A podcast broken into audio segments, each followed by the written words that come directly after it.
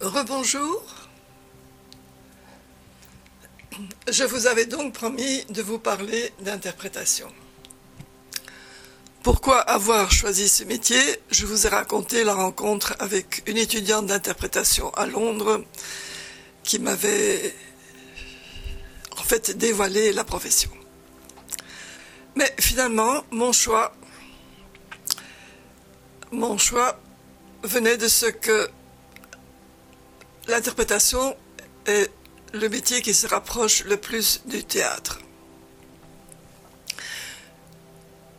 Vers l'âge de 15 ans, j'avais pris des cours de déclamation et d'art dramatique dans une académie à Bruxelles et je m'étais découvert une véritable passion pour le théâtre. Je ne comprenais pas pourquoi tout le monde ne voulait pas devenir acteur. J'étais constamment en train de me répéter des textes où que je fusse. Et c'est d'ailleurs ainsi que j'ai considérablement amélioré mon style, à force, à force de mémoriser de beaux textes. Et je serais probablement devenue une bonne actrice, mais ce qui m'a fait changer d'avis et qui m'a fait en quelque sorte trahir ma véritable vocation est la perspective de vivre dans la pauvreté les acteurs étaient payés au lance-pierre. S'il est relativement facile à un bourgeois de renoncer à tout pour se consacrer à son art, la conversion est un peu plus difficile lorsqu'on part du bas. On ne peut pas renoncer à quelque chose que l'on n'a pas connu. Et on s'imagine qu'avec l'aisance, nous pourrons résoudre tous nos autres problèmes. Ce qui est évidemment faux. L'art dramatique tel que je l'ai pratiqué était très éprouvant pour les nerfs. Notez, le travail d'interprète ne le sera pas moins. Mes rapports avec l'oralité ont commencé très tôt dans ma vie. En fait, vers l'âge de 3 ans, quand je me suis retrouvée dans la rue devant la maison à Courtrai, avec une voisine au début de la guerre 40-45, et qu'un avion Stuka a foncé sur nous. La voisine a hurlé quelque chose du genre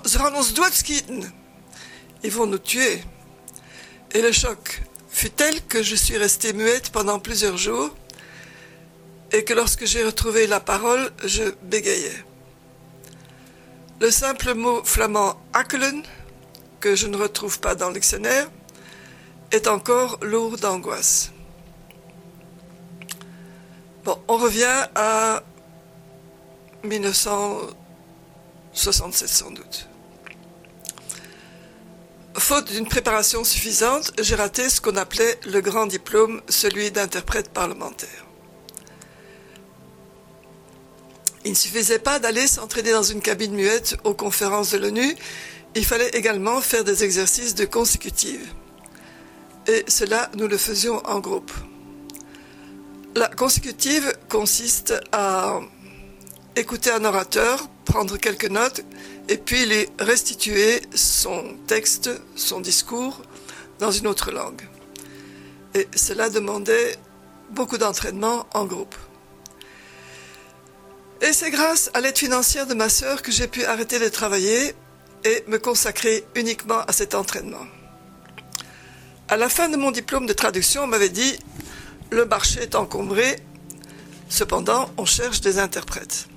Le temps que j'obtienne mon diplôme d'interprète, et on me dit, le marché est encombré, il vous faudrait une quatrième langue.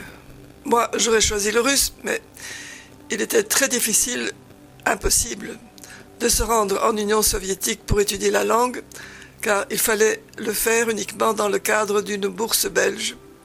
Et comme je n'avais pas de relation dans ce milieu, la chose était impossible. On me dit toutefois, si tu ajoutes le néerlandais, tu auras tout le travail que tu veux à Bruxelles. J'aurais pu effectivement améliorer mon néerlandais au point où j'aurais été capable de l'interpréter, mais je n'avais aucune envie de rentrer au pays. Ici, une petite info pour ceux qui ne connaissent pas ces métiers. La traduction se fait par écrit et l'interprétation est orale. C'est une espèce de convention. Hein.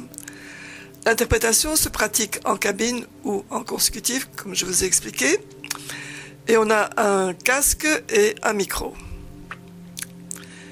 Nous devons donc entendre, comprendre et traduire. Et là, on parle de traduction simultanée. Les connaissances de base sont les mêmes, mais ce sont deux métiers différents. Certains interprètes ont tendance à se prendre au sérieux et à la ramener vis-à-vis des collègues traducteurs, tandis que les traducteurs ne prennent pas toujours le travail des interprètes au sérieux, surtout quand ceux-ci font de la traduction. À mon retour des États-Unis, quand j'aurai renoncé à l'interprétation, je me garderai bien de dévoiler mon passé d'interprète au traducteur, car j'aurais couru le risque qu'on me dise Bon, pour un interprète, c'est pas mal.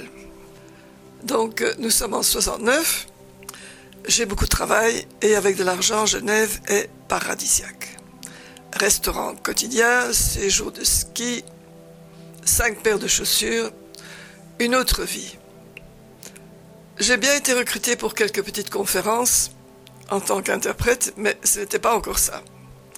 Alors, je passe, ou plutôt, j'échoue à un test en cabine, mais il est manifeste que le collègue ne veut pas de moi et que mon air cloche ne doit pas beaucoup m'aider. En outre, il me faut le russe, que je commence à étudier. Si au début, à moins d'être manifestement exceptionnel, vous n'avez pas le soutien d'un collègue ou d'un chef, il est extrêmement facile de vous désarçonner. Et voilà que Monsieur G, celui qui m'a traité de cloche, me propose de rencontrer un responsable de la Banque mondiale qui cherche des traducteurs et aussi un interprète. À l'époque, il n'y avait qu'un seul interprète à la banque. Quand il m'apprend que la Banque mondiale est à Washington, je refuse de rencontrer le responsable. Toutefois, quand je finis par céder et que je le rencontre, je suis immédiatement séduite par sa simplicité. Et ma foi, participer au concours ne m'engage à rien. Sur les quatre participants aux thèses de traduction, nous sommes deux à être retenus et je dois me rendre à Paris pour l'entrevue d'embauche éventuelle. L'interview est conduite par un monsieur un peu prétentieux qui me demande dans ces termes Et que fait monsieur mon père? Et que fait madame votre mère? Et mademoiselle votre sœur? Je n'avais aucune raison d'avoir honte de ma famille, mais les occupations de monsieur mon père, de madame ma mère et de mademoiselle ma sœur n'avaient rien de prestigieux pour un snob. En revanche, je m'étais bien documenté sur la banque et j'ai pu faire étalage de mes connaissances. Rentré à Genève, je recevrai une offre quelques jours plus tard. J'accepte, mais sans le dire, je décide de revenir après un an. En fait, mon séjour se prolongera là-bas pendant 17 ans. Et ça, ce sera la suite.